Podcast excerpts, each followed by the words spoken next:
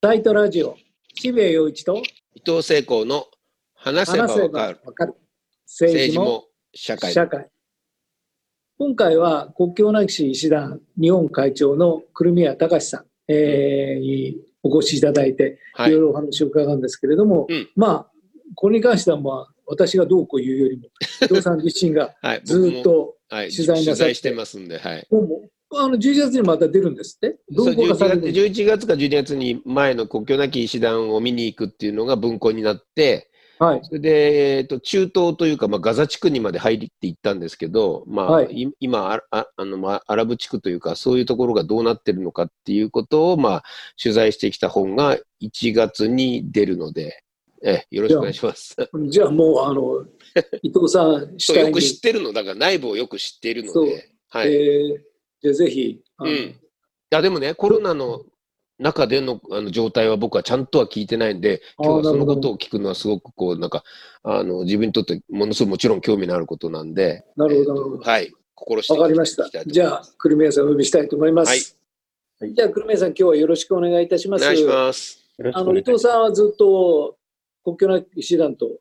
行動を共になさっているんで、まあ、今回はほとんど伊藤さんインサイダーなんで、伊藤さんに任せちゃおうかなと思うんですけど、今はやっぱりコロナがこういうような状況にある中で、はい国境なき医師団の活動というのはすごく大変なんじゃないかなという、まあ、素朴な、そのなんというか、問題意識があるんですけども、その辺からおかお話を伺えればいいかなと思ってます。なるほど。そうですね、ありがとうございます。えっとまあ、まずですね、まあ、このコロナが、まあそのまあ、世界的にまあ流行し始めてからですね、まあ、あの一つは、まあ、いろんな国が、えーまあ、物とか人のお移動をこうすごく制限するようになったというのがありまして、でまあ、それが我々の活動にすごくこうあの影響があります。ですので、まあ、例えばその、まあ、日本から人を送ってアフリカへっていうふうな時にも、えー途中で、まああのまあ、14日間、まああーまあ、隔離というふうな、格好になったりとかですね、あるいは、えーまあ、飛行機自体が飛ばなかったりっていうことで、非常にこう人の動きっていうのがまあ制限されている状況で、場合によっては、もうその国自体があ人を外国から受け入れないというふうな状況もありますので、まあ、活動にはかなりこういろんな面で支障をきたしているっていうのは事実ですね。うん、まあ、いそれ以外でもすごくいたくさん、まあ、紛争があったり、飢餓があったり、伝染病があったりっていうことの一番上のところに、もう全世界的にコロナが覆覆ってしまったって感じですもんね。そうですね、覆ってしまって、まあ、結局そういうところへこう入り込めないっていう状況が作られてしまったので、うんまあ、それによってまあかなりこうあの問題がこう生じてきてるっていうふうなことですね。うんまあ、それ以外にまあもちろんこうコロナ自体で、えーいろんな状況が起こっているので、まあ、それに対応するっていうふうな、まあ、そういうこう必要性っていうのも当然うんそうすると、基本的に海外からスタッフを送り込みにくいってことは、ローカルスタッフがなるべく頑張ってもらってやっているっていう状態なんですか？そうですね、まあ、それが一番あの、まあ、彼らに負担がかかっているっていうこともあるんですけども、まあ、あの海外から送っているスタッフも、あのまあ、本来ですと、まあ、例えば何ヶ月か、あるいは半年で、えーまあ、帰ってくることのできるはずであった人たちが、うん。なんとかもうちょっとあの頑張って残ってくれとかですね、そういうふうなことで、まあ、延長することによって、まああのまあえーまあ、保管したりとか、まあ、そういうふうな状況っていうのは結構あります。うーんなるほど。それと、あの、今も、例えばブラジルでとか、アメリカでとか、えー地域によって、その病状の重さが随分違ってますけど、はいとあの MSF 的にはそういう何かと捉え方というか、してるんですか？コロナの傾聴というか。病状というのは、まあ、もちろんその、まあ、種族によって何か違いがあるかっていうのは、まあ、ちょっとあまりはっきりしないところはあるんですけども、うんまあ、もちろんその国の政策によってかなりその拡大がこう違うっていうのはまああると思うんですよね。うんうんうんですので、まあ、アメリカとかブラジルみたいなところは、まあ、かなりその、まあ、あ感染拡大をこう抑止することが、まあ、少しこう遅れたとかですね、うん、まあ、なかなかこう積極的な策が出されなかったっていうふうなことで、まあ、感染拡大を起こしてしまっていると。で、まあ、その医療崩壊を起こしているかどうかっていうところが、やっぱりすごく大きいと思うんですよね。うんうんうん。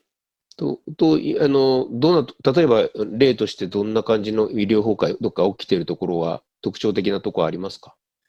あの例えばですけども、あのヨーロッパでも、まあ、イタリア、スペインなんかはもう本当にこう感染拡大が急激で、うん、まあまあ、その医療システムそのものがこうもう本当に追いつかないような状況。で結局その、まあえー、なんでしょう、そのまあ、患者の治療をこうあの、まあ、軽症者、重症者ってこう分けて選別してこう治療していくっていうこうシステマティックな流れができなくて、うんまあ、ある病院ではもうその軽症患者さんがこういっぱい詰まってて、そのために重症が見れなかったりとか、いろんな状況が多分起こってたんですね。うん、で、まあ、あの例えば、えーまあ、イタリアとかベルギーなんかですと、まあ、実際にそのかなり感染者の中の死亡率が上がってるんですよ。ですので、まあ、通常、例えば日本とか、まあ、アジアの国ですと3から5%ぐらいっていうのが、まあまあ、普通、平均的なんですけども、まあ、例えばベルギーとかイタリアですと、まあ、15%前後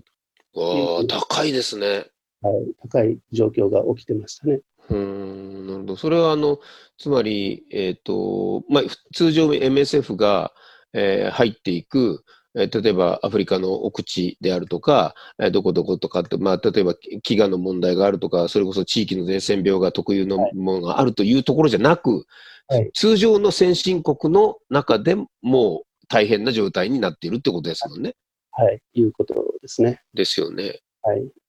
だから伊藤、はい、伊藤さんが今おっしゃったことがすごく象徴的で、今回、あの、文明さんがお書きになっていることで、象徴、僕すごくあの、なるほどなと思ったのは2点あって、うん、で、それは、やっぱり遠くのことだとどうしても国境なく、今、あの、石田のお話をして、やっぱりアフリカに行くんだなとか、うん、それとか、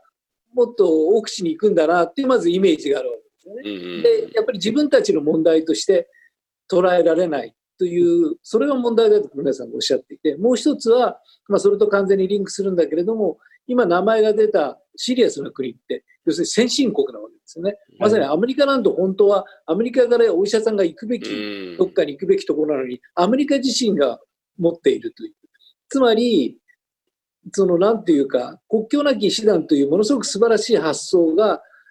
やはりどっか一言だったのが、全然その世界同時的に必要であり、我々はこの医療というもの、それから病気というものをどう捉えなければいけないのかっていう発想の基本的な転換を今回のコロナが強いているっていう、まあ、そのヨーロッパとアメリカがまず来てしまったっていう、本当はまあおっしゃってるんですけれども、ヨーロッパからお医者さんが行くはずだったんですけど、ヨーロッパがまず必要であるし、今、アメリカが一番必要である。だから国境なき医師団というのは先進国が発展途上国に対して何がしか援助するんじゃなくて、世界的に医療というのは何なんだと、はい、病気っていうのは何なんだ、日本だってそれこそ来てもらわなければ困るっていう状況が明日にでもやってくるんじゃないかっていう全てのことの書き換えが今回起きてしまっているってご指摘になっていて、だからもう一言じゃないんだよって おっしゃっていて、その危機感がすごく僕はリアルに伝って、ああ、国境なき医師団、アフリカみたいな、一番ダメな発想の人だったんで、その、という、だからまあ伊藤さんが今おっしゃってて、ね、アメリカとかっていうのがまさに震源地になっていて、その書き換えがとにかくこのコロナによって全部必要だっていうことに今なっちゃってるんですよね。だ意識を変えなきゃいけないってことですよね、古宮さん。そうですね、まあ、もともとその医療っていうものの本質がですね、あのまあ、ニーズのあるところにこう、もうその医療っていうものを届けるっていうのが、まああのまあ、原則なわけですよね。でそうすると、じゃあ、まあ、どこにニーズがあるかっていうふうなところを考えた場合に、まあ、かつてはそういうこう発展途上国に、まあ、非常にその、まあ、医療システムの構築がされてないとか、うん、アクセスができないとか、まあ、そういう意味であの非常にこうそういうこう医療を必要としている人たちがたくさんいたというふうな状況であったんですけども、うん。まあ、今は必ずしもそうではなくて、まあそのまあ、新型コロナのおことによって、えーまあ、いろんなところにこういろんなニーズがこう出てきてしまったというふうなことあろうと思うんですよね。うんそうすると、今、MSF としては一番こう、必要としているものは何なんでしょうか？まあ、人員ってことですか？足りないものが。まあ、うん人員、まあ、結局、その医療って、まあ、あの、一つは人ですよねうん。それと、あとは物、それから、まあ、お金。で、うんまあそういうこう何かを届けるときに、まあ、必ずその、まあ、お金がいって、そうそれによっ。てこういろんなものをこう整えて、まあ、人を送ってこうそこでこう医療を行う、うんまあ、そういう医療を行う場合には施設であったりとか、まあ、医療機器っていうものがこう必要になってくるということです。で、まあ、それ自体の動きが今もう止まってしまってるっていうのがすごくなるほど。ですよね。はい、動いてないんですよね。だから動けないんです。移動できないんですもんね。そうです。ああ、厳しいですね。そうなんだ。だからそのはい。国境なき医師団という概念そのものが、やはり、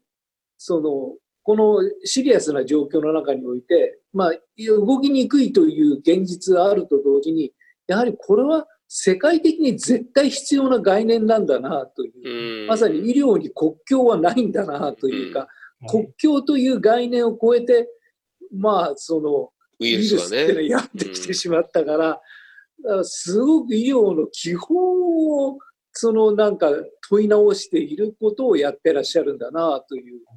のを改めて思いましたけどね。うん。ウイルスやその感染症はもう国境なんていうものはもう選ばないですからね。うんとにかくこう広がるところにどんどん広がってきますし、うん。うんで、あの、僕も、あの、渋谷さんね、しゅ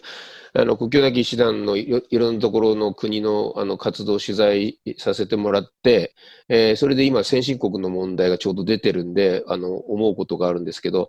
えー意外に発展、まあ、発展途上国もちろん大変なんですけれども、そこに、えっと、例えば薬を送るっていう場合、その国の物価では薬はまだ安いんですよ。だからある程度のお金でそれ,、まあ、それそれなりのものを買ってまあ届けるとかいうことをやってるんだけど、先進国の中でこういうことが起こると、先進国のレートで医療をやらなきゃいけないんで、ガ。ッと上がっちゃうんですよ。びっくりするるほどそれが、あのうん困っあの彼らが困っていることは一番。それで、輸入が難しいんですよね、くるみ屋さんね、こうなるとね。そうですね。うん、でそこで今あるような、え今までの富んだ国から富まない国へというような流れでは絶対にできない、起こらないことがたくさん、まあもちろん難民でももちろんこの問題は起こってるんだけど、特にコロナではちょっと難しいですよね。だからまあ、ちゃんとファンドレイジングっていうか、まあおお金をきちんとあの我々が寄付するってことが大事になるのは、実はお金のかかるところでもこれが、この問題が、まあ、えーウイルスは国境を選ばないけど、お金は国境を選んでるんで。っていうことですよね、くるみやさんね。そうですね。ですので、あの幸い我々も本当にこういろんな方々からあの、まあ、あののご意思で、えーまあ、あの募金をいただいて、まあ、活動ができてるわけですけども、まあ、我々の年間予算っていうのも結局その日本のこうお金にこう換算してみると、うんうんまあ、例えば大きなこうあの日本の大病院がこういくつかあると、そうすると、まあ、あの大病院5つぐらいのその、まあえー資金ですね、うん年間のこうそういう資金によると、まあ、置き換わるぐらいの、もうそんなこうものになってしまうわけですようね。は例えばその、まあ、途上国でいろんなこう薬を買ったりこうあの、まあ、施設を建てたりっていうのには、まあ、それである程度こうあの賄えるわけですけども、それがこうそれ先進国の、えーレートになると、まあ、かなりそれが変わってきてしまうというふうなことになる。うん。そうなんですね。だからそういうふうに、まあ、あの本来的には援助する側に回っていたはずの先進国が、まさにその、今最もシリアスに病気に向き合わなくちゃいけないっていう状況になり、そしてそこに何がしかの援助があ必要となると、そのレートにおいて要求されてきてしまうといううん。そのお金のバランスがすごく崩れてしまう。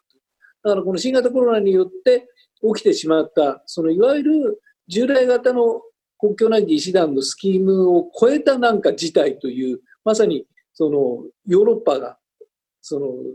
病気の中心になってしまったっていう事態を、久米さん、どうお考えになって、それに対してどう対処なさろうと。もちろんその我々一番問題だと指摘ができることはまあ限られてますので、まあ、そこで例えばそういうこう先進国の病院と同じような活動をするっていうふうなことは、まあ、実際無理だと思うんですよね。うん、なので、まあ、例えばそれをこうサポートする側に回るとか、うん、あるいはまあその、まあ、実際にその、まあ、そういう先進国の中で谷間に埋もれてるような人、うん、そうですね。人々に対してこうフォーカスを当てることによって、まあ、そういうところへこういろいろこうあの足りないものをこう届けるっていう、まあ、そういったところがまあ重要になってくるんじゃないかなと思います。うん、でヨーロッパの中にもヨーロッパの中でたくさんの難民が移動しているので、その人たちがまずフォーカスが当たらないと、市民たちも大変な時は、難民の人たちを助けることが自国の中でおそらく不可能になってくる余計。なので、今、今まさに、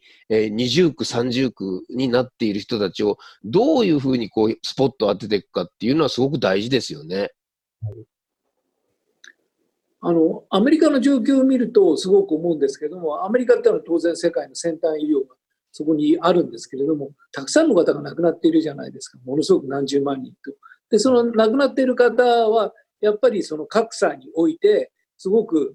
厳しい状況に置かれているまさにそういう人たちであるという。その医療における弱者であるという。まさに全世界における構造のその国別のまたそのミニチュアサイズというか、構造がやっぱりあるんですね。アメリカの現状とかご覧になって、どこで思いがあります？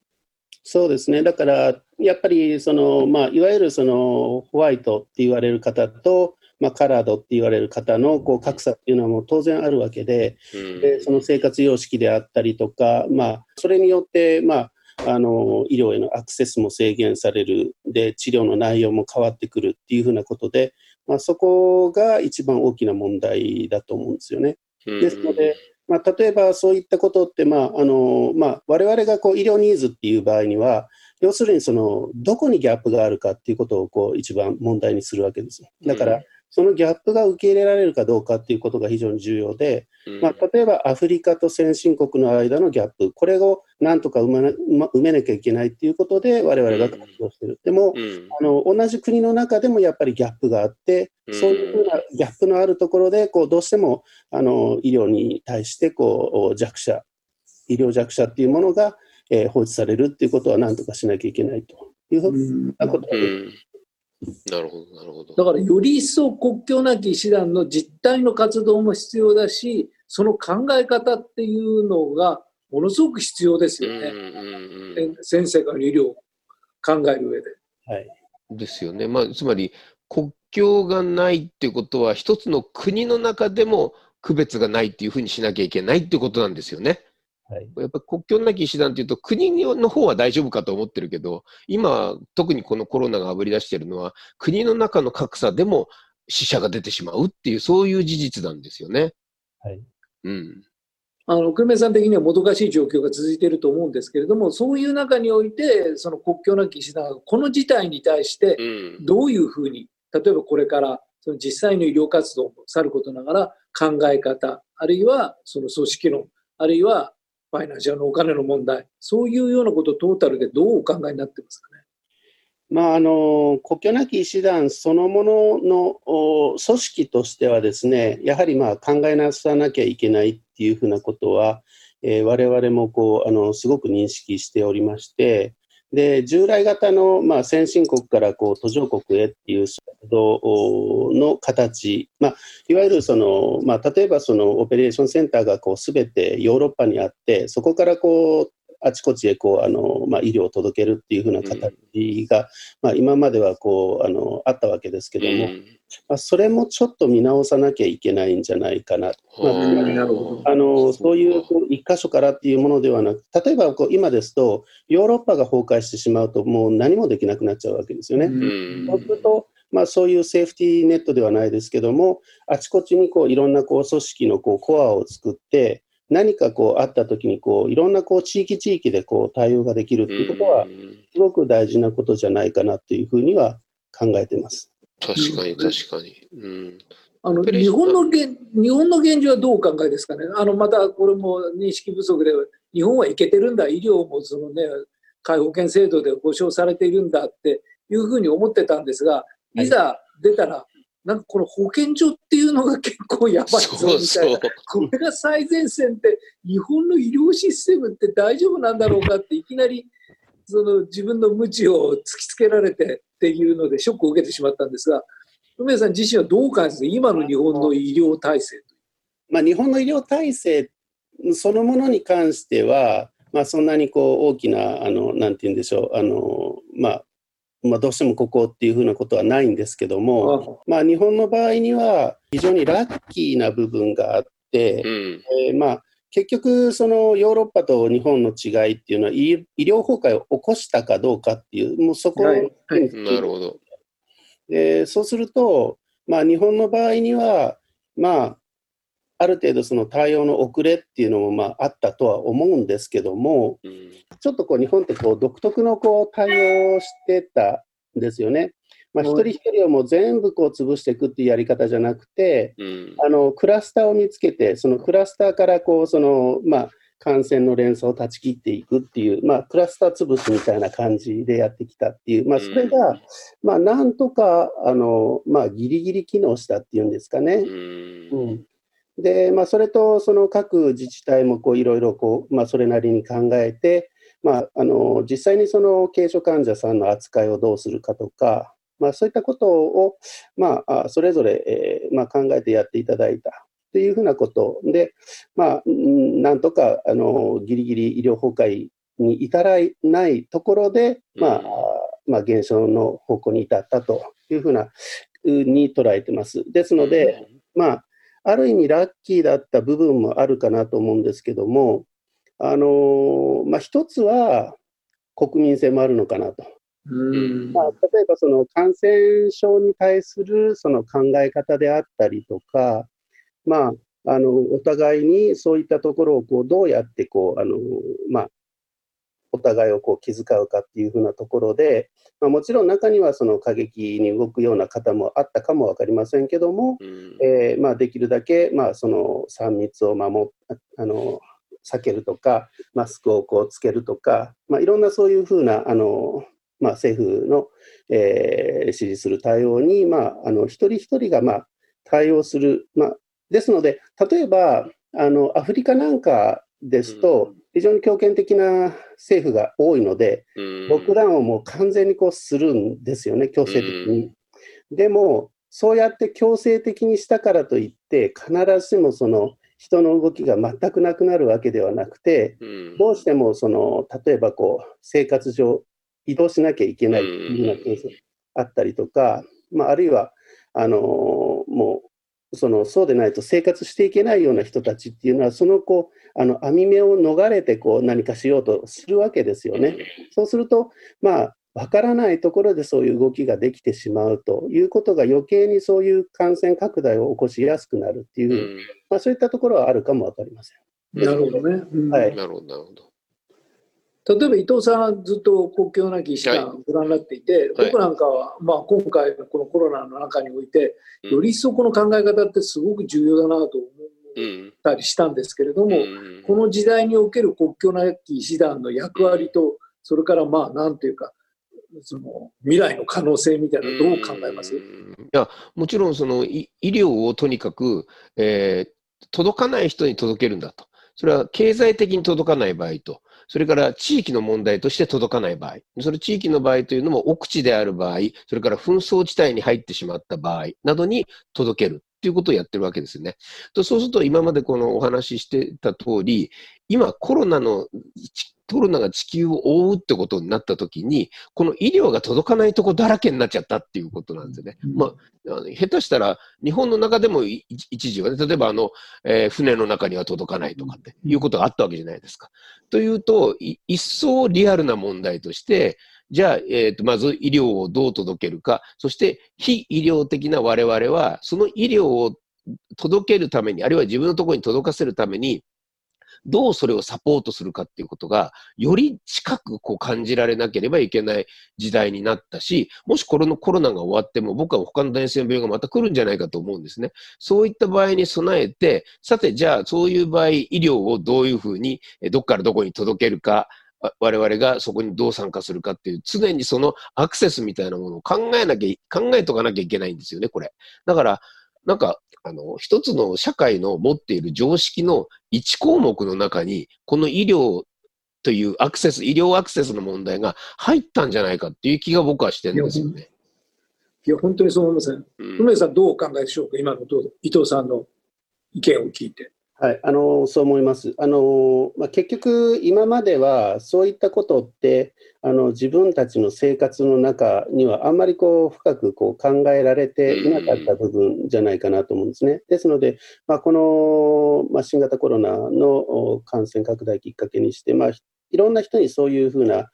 認識がこうあのできたんじゃないかなっていうことは思います。うんうんはい、だからあのお前何客観的なこと言ってんだって怒られちゃうかもしれないですけども国境なき師団という言葉の持つものすごく普遍的なテーマというか考え方。だからどこかその援助っていう発想が僕の中にはあったんですけれどもやっぱりそれを超えた言葉がありますよね。その国境なき師団、うんうん、国境というのまさにねあの伝染病は国境なんか関係なく来るわけです、うん、だから医療と国境というのがすごく矛盾するものだっていう。そうそうそうそうその基本的なそのテーゼがこのなんというか、うん、まさにまさに。団体の名前に入っているんで、うん、いやもうあの深いなとか言ってるとお前何言ってんだって怒られちゃうかもしれないですけど深いなと思いました正直。であの国境なき師団は基本的に大きな国家とか企業とかからは寄付をもらわないようにしている集団なので、はい、あの一般の一般の人たちが支えるっていう、その中で、まあ、できるだけのことをするっていう、まあ、すごくそこら辺はすごくちゃんとしてるので、あの、街でもこの頃はよくね、くるみえさん、あの、あのあの寄付の問題とかやっている人たちがいるんで、気軽に話しかけてもらいたいし、よく僕も、あの、国境なき医師団の本本を出したので、また来年にも、あの、一冊出すんですけども、で、今年には文庫にもなるんですけど、えっと、私はちょっとしか、あの、寄付してないんですけど、言って、本当に申し訳なさそうな顔をする人、クリミアさん多いですよね。はい。私はもう月に本当お小遣いはちょっとなんですいや、そのちょっとが、その何百円がどんなにたくさんのワクチンになってるかを僕は見てきてるので、あの、びっくりするほどリアルに人を救ってるんですよ、お金が。で、そのことはみんなにも誇りに思ってほしいなと。日本の方々の寄付もなかなか多いので、もちろんそれ以上に今必要な時だと思いますけど、そこでなんか